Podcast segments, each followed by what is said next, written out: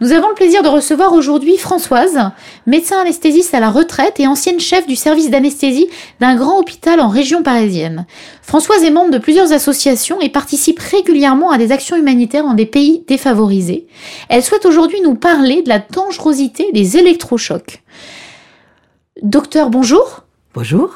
Tout d'abord, pouvez-vous nous expliquer ce qu'est un électrochoc?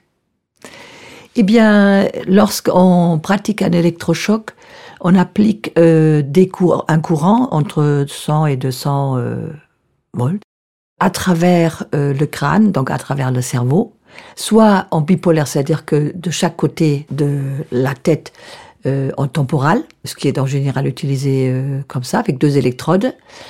Et cela provoque donc, lorsque le courant passe, une crise épileptique chez le patient. Et c'est cette crise épileptique, alors qu'il n'y a aucune preuve scientifique, qui semble couramment admis euh, par les psychiatres, donner euh, une amélioration dans des états dépressifs graves où justement ils, prétendent ne pas avoir d'autres traitements à proposer que ça. Qu'est-ce que vous en pensez en tant que médecin, en tant que professionnel de la santé, de créer, de causer une crise d'épilepsie?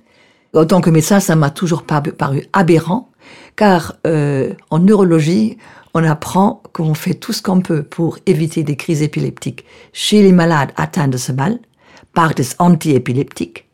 Donc, et là, on va sciemment provoquer une crise épileptique, alors qu'on sait que cette crise, mise à part quand elle vient d'une manière, d'une manière inopportune, elle peut provoquer des troubles neurologiques et par la chute de la traumatologie. Mais là, ce n'est pas le cas en sismothérapie. Mais on sait quand même que ça donne des troubles neurologiques et ça provoque des lésions euh, au niveau du cerveau. Alors vous avez parlé de sismothérapie, donc c'est l'autre terme utilisé pour les électrochocs. C'est ça, c'est électrochoc, sismothérapie ou convulsothérapie. ça revient au même. Et alors, vous, en tant que médecin anesthésiste, est-ce que vous avez été témoin de séances d'électrochoc ou de sismothérapie? Oui, parce que euh, pour que ce soit moins inhumain, moins euh, horrible, les psychiatres ont donc demandé aux anesthésistes de faire euh, une anesthésie générale, d'abord pour justement que le malade ne soit pas conscient, soit disant aussi pour qu'il ne soit pas angoissé, mais l'angoisse c'est surtout avant pareil, hein, c'est pareil, et aussi de faire des curares parce que la crise épileptique peut être si forte qu'il y a des fractures rien que par la crise. Ça, c'est décrit. Et qu'est-ce que vous appelez le curare? Le curare, c'est un médicament qui fait une paralysie musculaire. Donc du coup, euh, le patient ne peut plus bouger.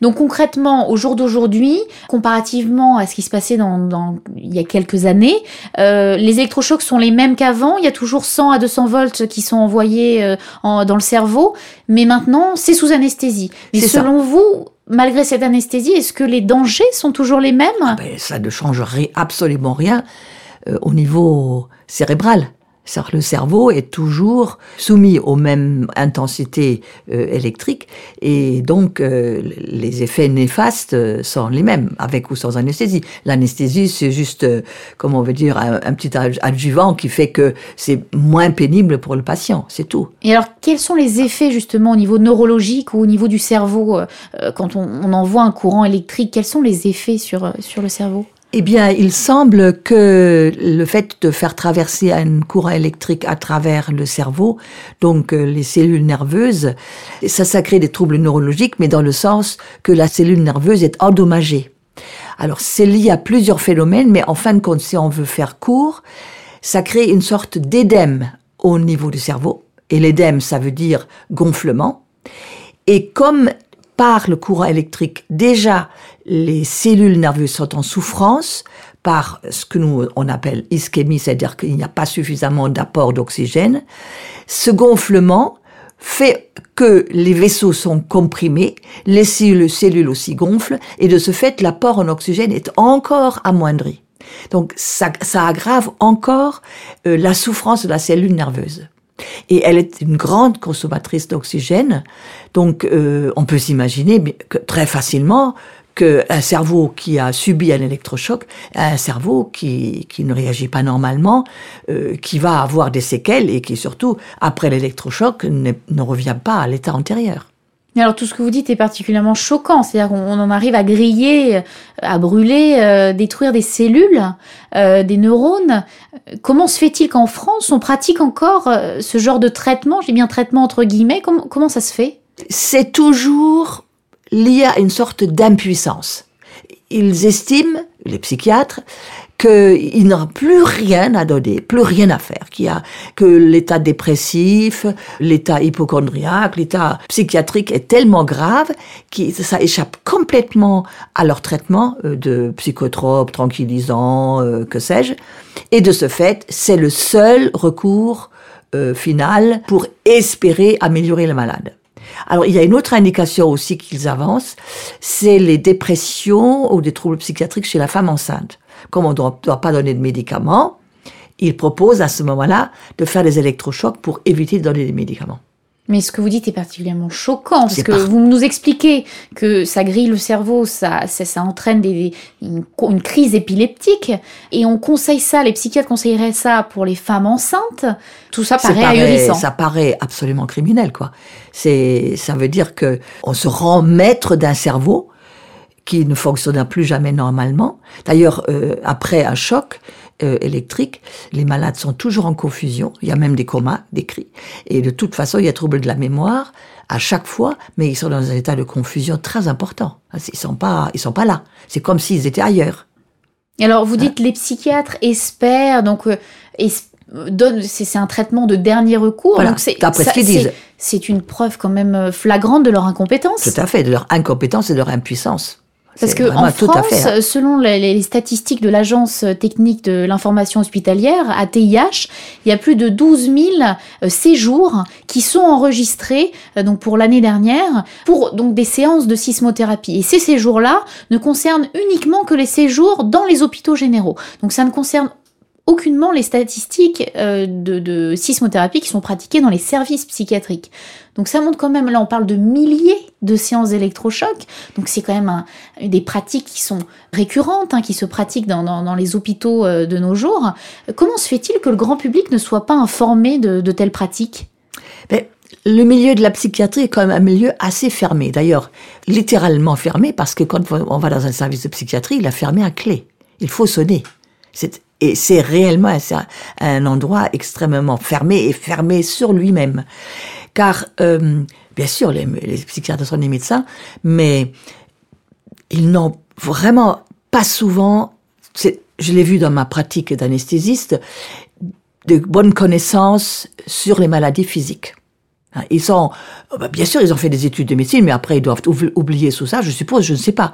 Mais ce qu'on peut dire, c'est que nous, médecins de formation médicale euh, et d'autres collègues qui sont euh, allés en psychiatrie, on a régulièrement découvert chez des malades psychiatriques des maladies physiques qui n'avaient pas été décelées. Alors justement, en tant que médecin, quels conseils donneriez-vous aux auditeurs qui nous écoutent? Il y a comme une chose qu'il faut dire, on n'a pas le droit de faire une sismothérapie sans l'accord du malade et l'accord de la famille et des informations très poussées. Hein, avec des, informations sur les effets et les effets secondaires. Je le sais, je n'ai jamais assisté à ce genre d'entretien, bien sûr, mais je l'ai vu dans le dossier des malades. Donc il y a toujours des signatures. D'ailleurs, personnellement, je n'aurais pas du tout accepté ce genre de, de, consultation, par exemple, pour un malade, si déjà, au préalable, la signature n'avait pas été donnée. Et pour tous les médecins, c'est la même chose. Premièrement. Deuxièmement, donc il y a toujours la possibilité si on quelqu'un sait que, ou apprend, ou quelqu'un de sa famille doit subir un électrochoc, ou même euh, l'enfant même, eh bien, il faut le plus vite possible sortir la personne de là. Et si vraiment, vraiment, il a besoin d'un hôpital psychiatrique, il faut le mettre dans un hôpital psychiatrique où on ne pratique pas d'électrochoc. Mais souvent, il faudrait essayer d'emmener la personne à un médecin compétent pour qu'un réel, un bon, un vrai bilan euh, physique soit fait. Il y a une vérification, est-ce qu'il y a un problème de manque en vitamines, un problème en manque d'électrolytes, une tumeur peut-être, ou euh, tout simplement euh, un problème de malnutrition? Il y a de multiples raisons qui peuvent donner des états d'agitation, de perturbation, de domnubilation, bref, que les psychiatres considèrent comme anormal euh, psychologiquement, mais euh, nous le savons tous. Et avant de dire que quelque chose se passe dans la tête, c'est un peu le, je suis désolée, le terme consacré qu'on entend régulièrement dans notre milieu, c'est vrai.